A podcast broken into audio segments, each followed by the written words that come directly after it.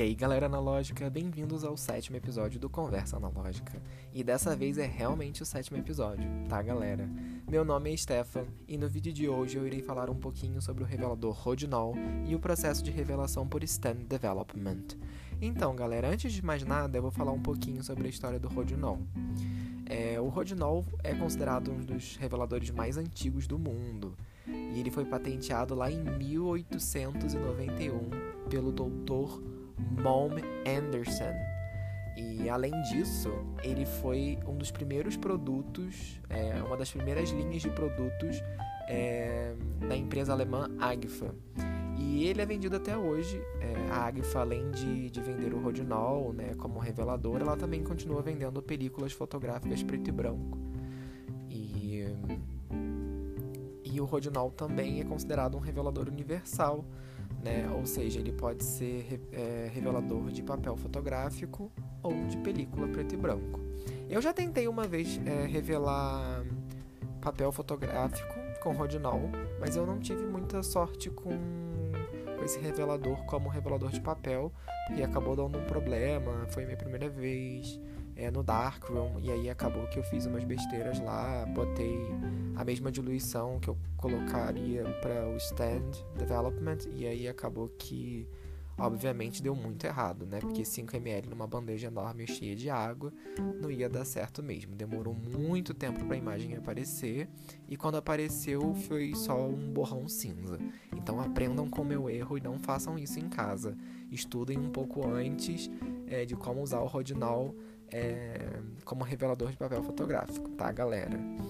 Então, um dos motivos por eu escolher o Rodinol é, como químico para fazer as, as, revelações dos meus filmes é que o Rodinol é, ele costuma ser muito mais barato do que os outros químicos, como o D76, por exemplo. E além disso, é, o Rodinol também, caso eu precise fazê-lo em casa, é muito mais fácil já que os elementos né, que são usados para fazer esse químico são é, mais fáceis de encontrar no mercado. Né? Um dos dois principais elementos usados para fazer o rodinol, por exemplo, é o paracetamol, né? aquele remedinho Tilenol que a gente usa para dor de cabeça e para febre, né? É, e também a soda cáustica, né? Então, por isso que eu digo para as pessoas quando forem manusear o rodinol para ter um pouquinho de cuidado por ele ter soda cáustica na composição, né? Então, eu aconselho usar luvas, entre outras coisas. Então, foi um desses motivos pelo qual eu escolhi é, o rodinol, né? Porque ele é um químico é, bem mais em conta e ele também é um químico bem durável né? É, ele tem um tempo de prateleira muito grande, ou seja, eu posso deixar ele mantido, estocado por muito mais tempo do que o D76, né? É, ele não perde tanta potência como o D76 perderia durante o tempo. E também é legal lembrar, falando nessa questão de, de tempo de prateleira, é que o rodinol é um químico muito sensível ao oxigênio. Então a gente tem que tomar muito cuidado quando manusear esse químico, porque ele oxida muito rápido em contato com o oxigênio. Se você pegar ele e colocar num potinho, então dar uma pingadinha num, num papel toalha, por exemplo, em questão de segundos ele vai começar a ficar de uma cor é, assim, de um, de um transparente meio amarelado, ele vai começar a escurecer, escurecer e ficar da cor do café, por exemplo. Então ele é um químico bem sensível ao oxigênio. Então, assim, se vocês forem lidar com ele, é, eu sempre falo para abrir a tampa, depois tirar aquela proteção de, de plástico, né? Que encaixa na, na boca do, da garrafa do químico, tira, pega a quantidade que você precisa, já logo tampa e, e fecha de novo. Né? E porque ele, em contato com o oxigênio, ele oxida muito rápido e em contato com o oxigênio, ele perde, obviamente, né, a potência dele. Ele é um ótimo químico de prateleira, desde que você armazene bem o seu químico, né? A gente tem que tomar sempre esse cuidado para não perder a potência. Apesar do rodinol ser um químico muito concentrado e muito forte, ele também perde a, potência com o tempo e com contato com o oxigênio. É... Continuando nessa coisa do dele ficar marrom, né, da cor do café, é, com o tempo, né, por ele ser um químico de prateleira é, que aguenta a prateleira, por assim dizer, eu já vi gringos, por exemplo, usar rodinol muito antigo da cor do café, já assim, bem bem oxidado e dá certo, assim, né? Obviamente deixando mais tempo, né? Porque ele já deu uma perdida assim de, é, de potência, mas dá certo. Tanto é que é, conforme você vai usando ele, vai entrando ar dentro da, da garrafinha, obviamente ele vai ficando um pouquinho escuro, mas é normal acontecer. Não fique preocupado, não pense que estragou né? Porque tá tudo bem. Né? Então essa é uma das razões pela qual eu escolhi o rodinol é, como químico para iniciar, né, a revelação caseira. E além disso, eu também escolhi o processo de stand development por algumas razões. No processo de stand development, é, né, a gente pega um, um químico, um, nesse caso, um químico revelador bem concentrado e você faz uma diluição muito grande desse químico. Né? É, nesse caso, eu gosto sempre de fazer diluição de 1 para 100. Né? Então, se você tem um tanque de 500 ml, você usa 5 ml de revelador. Né? Então, com isso, é, com essa diluição de um químico bem concentrado, você pode deixar o seu negativo é, lá mergulhado nessa diluição por muito mais tempo do que seria com um revelador D76, por exemplo, né? E quais são as e, e também usar muito pouca agitação ou quase nenhuma, né? E, e quais são os objetivos com esse tipo de, de processo? Então, galera, aí que tá a parte legal do stand development. O é, que, que acontece? Esse processo ele costuma dar uns realces muito bem expostos, sabe? E as sombras também. Então você tem uma combinação de sombra e realce é, num negativo bem flat, sabe? Com contraste legal. É, o grão fica bem fino também, né? E, e como ele tá, um, o revelador tá bem diluído, apesar dele ser um, um revelador bem agressivo, né? O, o revelador ele começa a agir primeiro nos destaques, ou seja, nas partes onde tem mais luz, né? É, talvez no rosto da pessoa ou de uma paisagem onde tenha uma exposição maior à luz. E aí depois que o químico termina de trabalhar nessa área do negativo, ele começa a, a, a, agir sobre as sombras, né? E então o que, que acontece? Os detalhes na sombra, nas sombras, é, pelo processo de stand development, costumam ser muito mais nítidas, muito mais visuais. Então, se você tem um detalhe em sombra, provavelmente vai ficar mais nítido no processo de stand development do que numa revelação comum com o D76, por exemplo. Uma das minhas últimas fotos, um dos meus últimos autorretratos, na verdade, que eu fiz com a Rolleicord, é... eu tô num ambiente bem escuro e tem alguns detalhes na câmera que no scan você consegue ver muito bem sem perder resolução entre aspas, sabe? Porque resolução não é a palavra, mas você consegue aproximar bem e você consegue ver detalhes na sombra em um local bem escuro.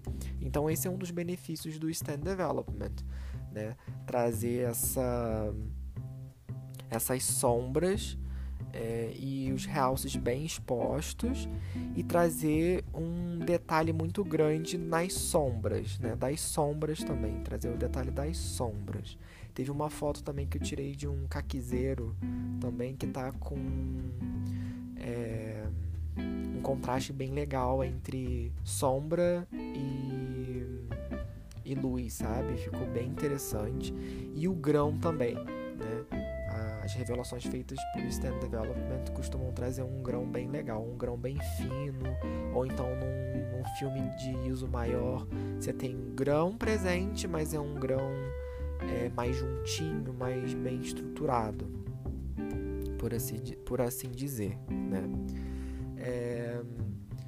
O que é legal também falar sobre o processo de stand development, que ele não precisa ser feito apenas com o rodinol, tá? Eu não vou falar muito mais sobre esse outro químico, porque não é o foco do episódio, mas pelo que eu andei pesquisando, dá para fazer o processo de stand development também com o Kodak HC110, que foi um químico muito usado pelo Ansel Adams. Então, também aparentemente também dá para fazer o processo de stand development com esse químico, mas eu não conheço muito bem, então é, eu não posso dizer. É, eu também acho que seria legal falar é, o porquê que eu escolhi também usar o processo de stand development, né? É, na minha primeira experiência de revelação. E eu costumo sempre dizer que esse processo ele me dá uma margem de acerto muito maior do que com um processo de revelação comum com D76 ou então com aquele é, químico da Ilford que eu me esqueci o nome. Mas ele te dá uma margem de acerto muito maior. Ah, Stefan, por que isso? Por quê? O que, que acontece? É, o, o, processo completo né, de, em que o, a sua emulsão fica mergulhada no revelador né, é de 60 minutos.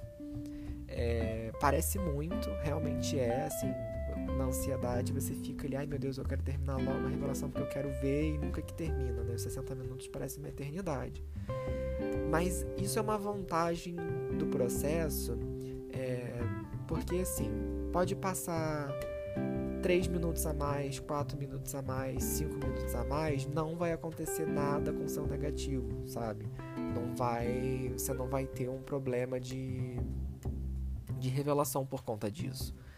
É, o que não aconteceria numa revelação comum. Você, se lá manda que você tem que ficar apenas 8 minutos no revelador, você fica só 8 minutos no revelador e tira, né?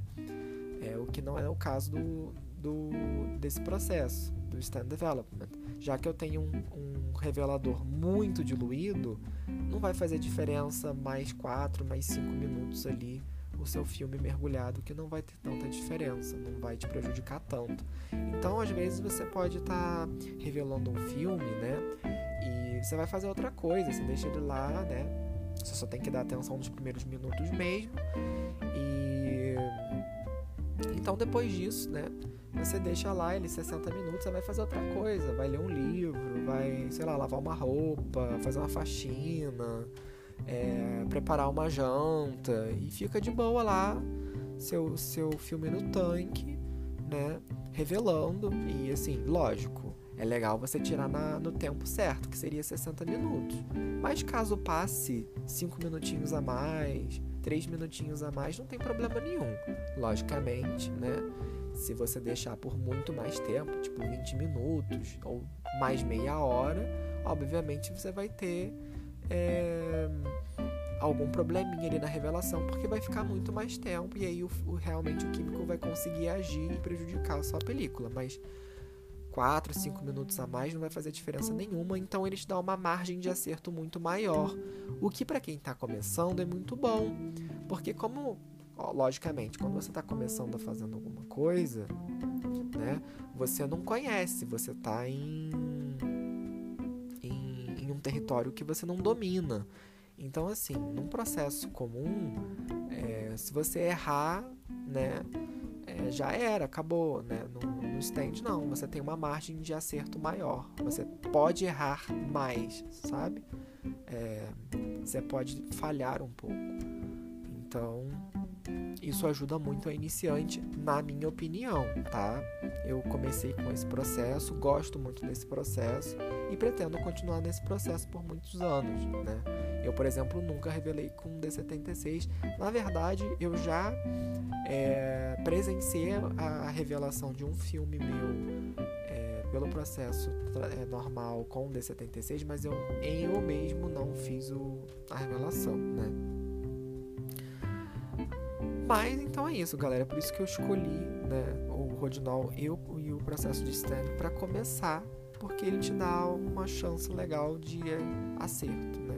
Uma chance mais provável. Então por esse motivo eu gosto de fazer por esse processo. Então, galera, eu vou aproveitar e vou dar a receitinha do stand, né, de como eu faço o processo. Então, como eu havia falado antes, o processo demora mais ou menos 60 minutos, né? É, na verdade, uns 70 minutos, porque tem mais, mais 10 de interruptor e fixador. Mas, a princípio, na questão da revelação em si, onde o químico está agindo na película, são só 60 minutos. Né? E como eu falei, não tem problema de passar mais um pouquinho. Então, o que, que eu faço? Anota aí, galera, se vocês quiserem testar.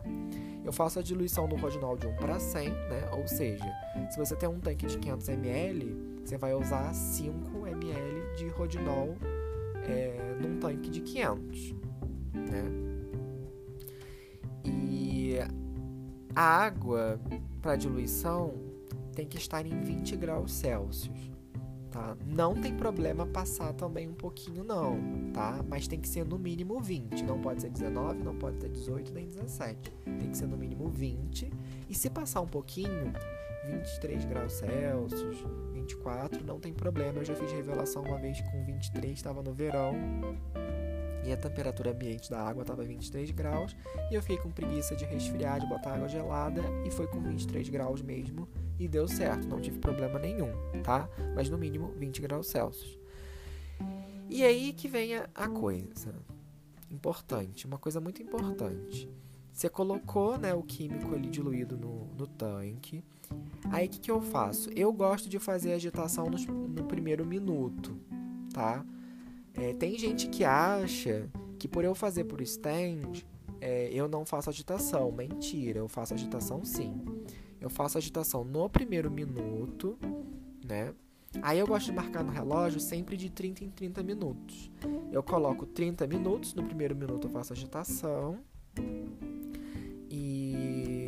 E, aí eu paro, deixo lá, né, o, o, o timer. Aí quando dá 30 minutos, né, quando dá meia hora, eu vou lá, coloco mais meia hora e faço mais uma agitação de um minuto. Ah, Stefan, por que, que você faz agitação num processo que é para ser mais. É, mais quieto, por assim dizer? Por quê? Eu gosto sempre de tirar as bolinhas de ar, de ar, de ar que ficam dentro do tanque para não prejudicar na revelação. Então eu acho importante fazer uma, uma, uma agitaçãozinha assim, tá?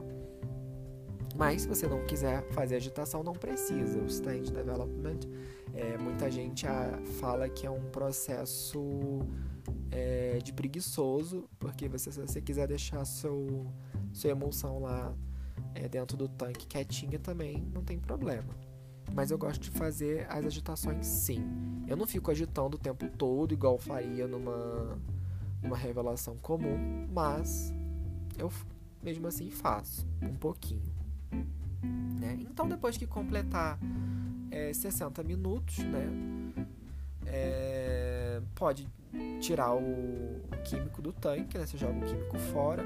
Importante lembrar que o rodinol você não volta com ele para a garrafa, você usa uma vez tem que jogar fora, ele não é reutilizável igual os outros químicos.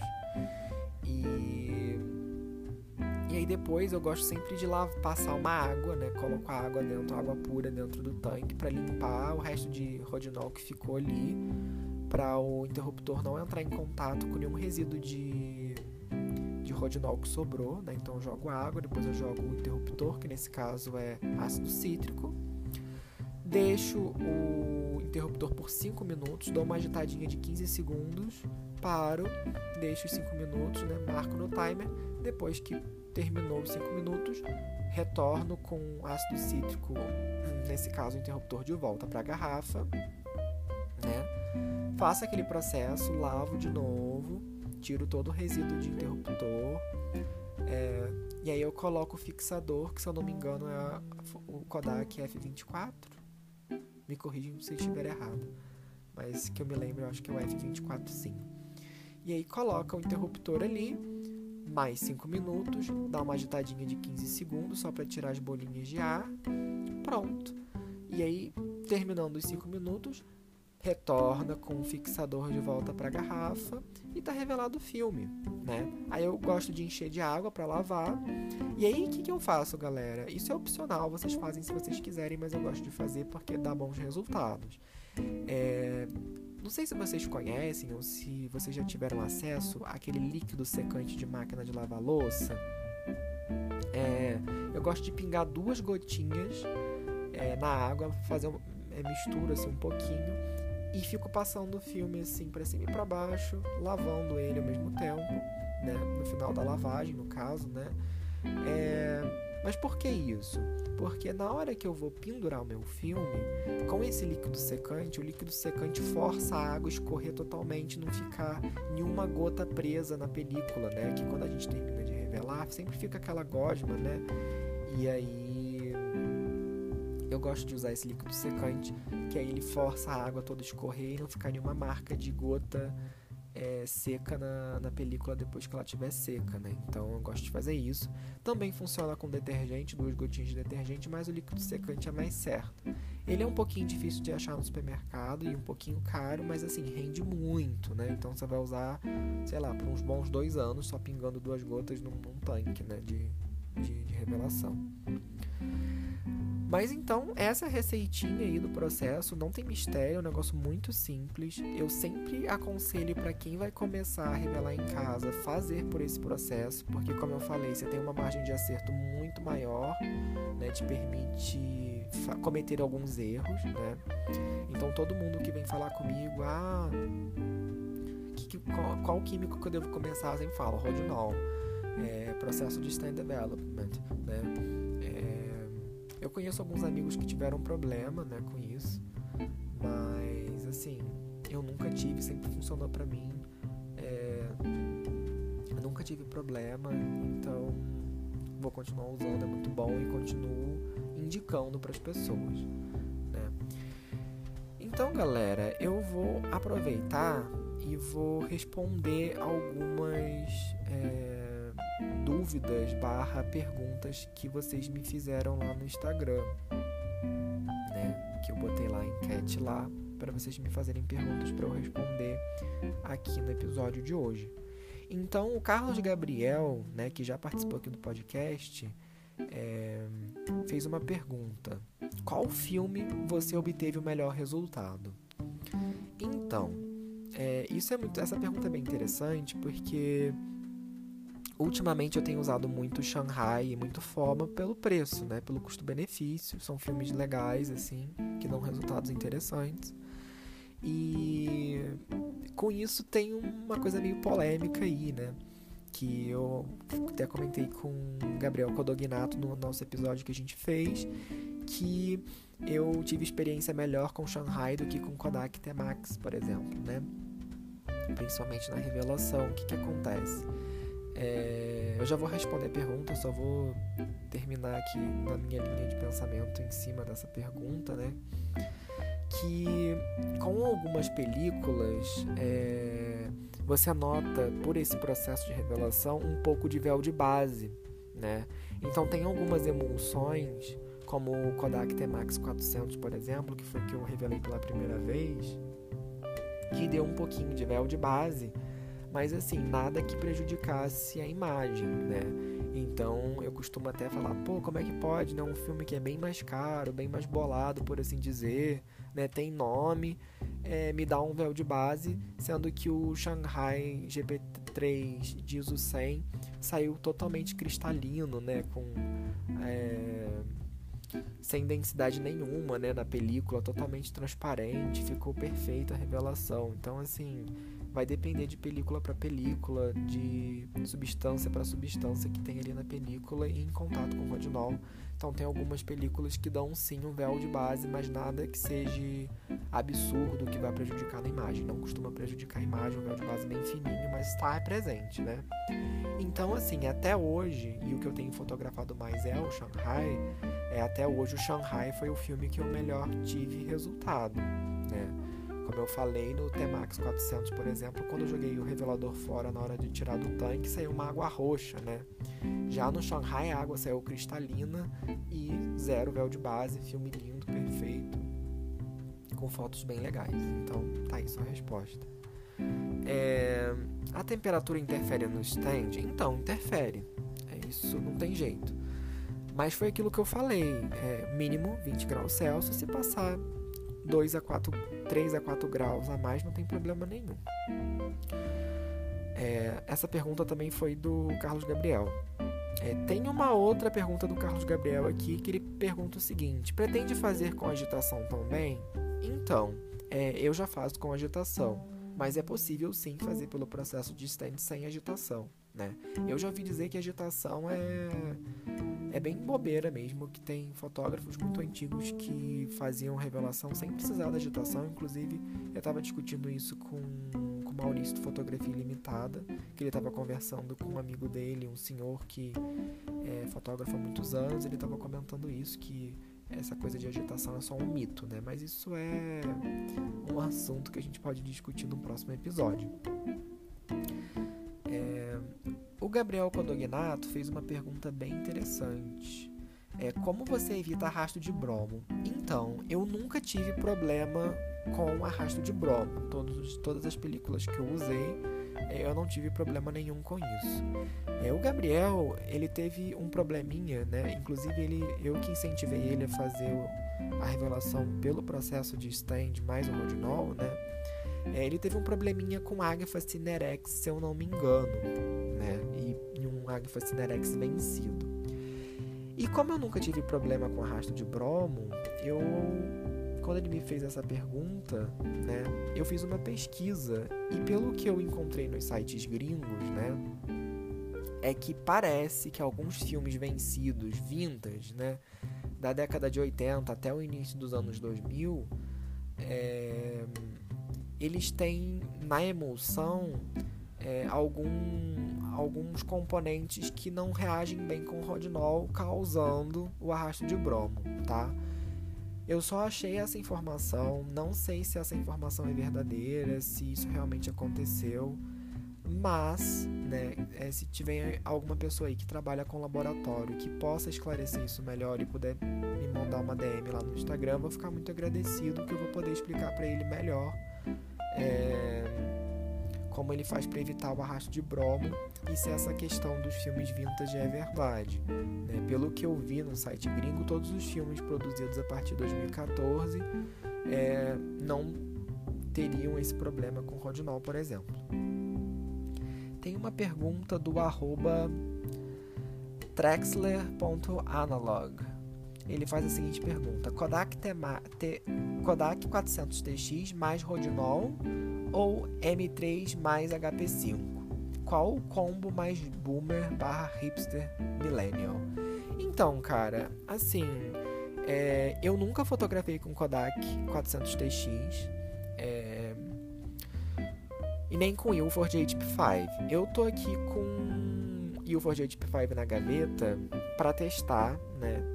Inclusive, é, eu já vi é, uns gringos fazendo a revelação do Ilford HP5 com Rodinol mais o Stand Development e ficou a coisa mais linda do mundo. O grão lindo, bem fino, bem bonito. É, o motivo de eu não usar essas emulsões é porque elas costumam ser muito caras, né? Eu tenho experiência com outros Ilfords, né?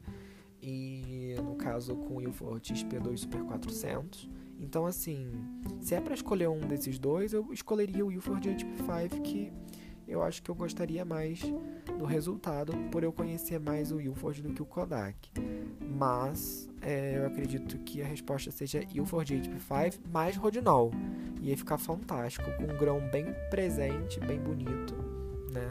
E, e, e, e um grão fino, né? Deixa eu ver se tem mais uma pergunta. Eu acho que é só isso. Sim, são só essas perguntas. Dessa vez foram poucas perguntas. Mas é basicamente isso, galera. Ah, e agora outra coisa bem interessante também. É, o Rodinol, ele, como ele traz. O Rodinol mais o processo de stand development, como ele tem um, um grão bem, bem fino, né? Como ele deixa com um grão bem fino, eu sempre aconselho a galera a usar. Aliás, eu tenho preferência por ISOs mais por ISOs menores, né? Como o filme de ISO 100, por exemplo. Então eu sempre aconselho a galera usar é, filme de ISO 100 com rodinol mais o stand development, que fica um grão lindo, bem fininho, bem, nossa, é fantástico, é, é, é lindo de ver. No scan, então, você consegue ver aquele grão fininho, quase imperceptível, é, é lindo demais. É, lógico, você pode usar filmes de outros ISOs, né? Eu costumo usar só ISO de filme 100 até ISO 400, nunca usei filme maior do que isso mesmo porque eu não gosto de fotografias muito granuladas.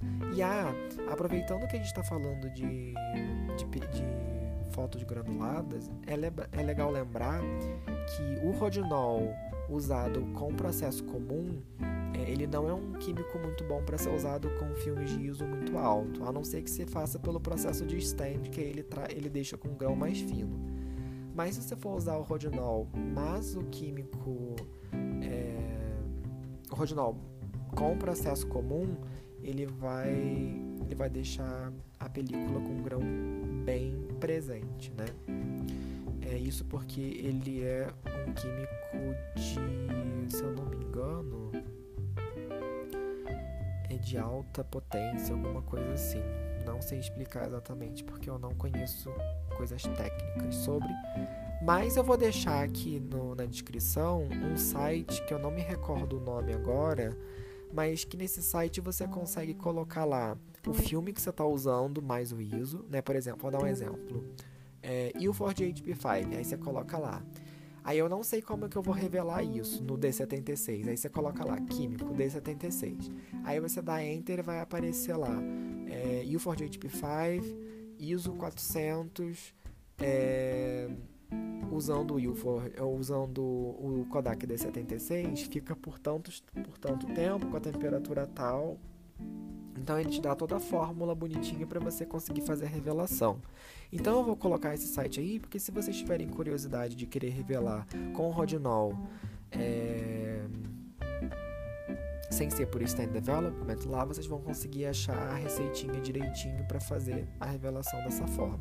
Eu, como já deixei a receita do Stand Development, é, vocês podem já fazer por essa que eu dei para vocês, já que no site eles não indicam como fazer o processo de Stand Development. Espero que vocês tenham gostado do episódio. É, provavelmente semana que vem a gente vai voltar com um convidado, mas eu quis mesmo fazer esse episódio sozinho para desmitificar um pouquinho o Rodinol e o processo de stand development, que muita gente chama de processo de preguiçoso, mas é um processo bem legal, bem divertido, bem terapêutico, por assim dizer. E então é isso. A gente se vê no próximo episódio com um novo convidado. Até lá, galera, um grande abraço. Essas razões eu escolhi o Rodinol. É, eu sempre indico às pessoas o Rodinol. As pessoas costumam ter muito medo do Rodinol por ele ser um químico muito agressivo, mas muito pelo contrário, ele é um químico muito legal de trabalhar. É, sempre me deu bons resultados. De vez em quando um véuzinho de base ali, mas é muito raro acontecer. Quando acontece é um véu bem leve, imperceptível nas fotos. Escaneando elas sempre ficam muito bonitas.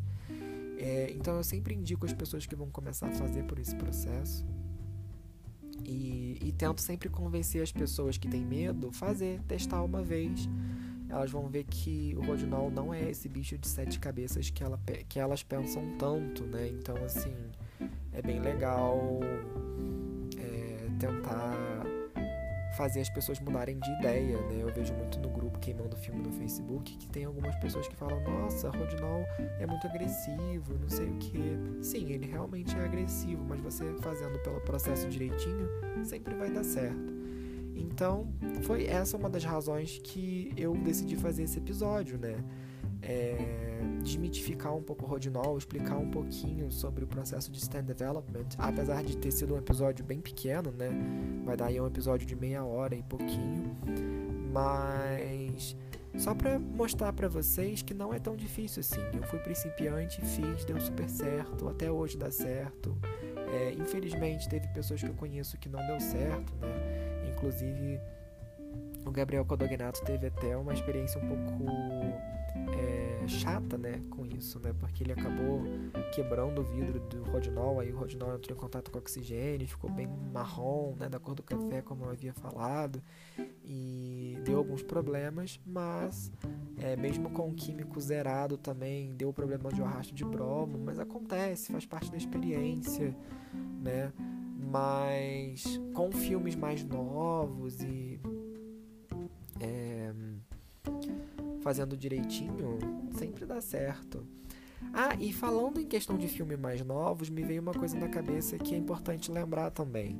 Muitas pessoas que trabalham com laboratório, e se tiver alguma que estiver ouvindo o podcast, é, pode confirmar isso para mim, né? Eu já ouvi dizer que quando você não conhece o ISO de um filme, ou você não sabe que filme que é, ou como ele iria se comportar, né? Porque você não sabendo qual filme que é e qual ISO, fica difícil você fazer a revelação por um processo comum, né? Que você precisa do ISO, você precisa saber o filme que é para você poder é, calcular o tempo e, e, a temperatura. Tem muitos, muitas pessoas que trabalham em laboratório que quando não sabem o ISO e qual filme, qual filme é, eles gostam de fazer pelo processo de stand development, né? Que você pode fazer com filme de qualquer ISO, de qualquer marca, assim, sem é tudo a mesma regra, né? Então tem pessoas que gostam de fazer por esse processo para fazer uma revelação mais certa, né?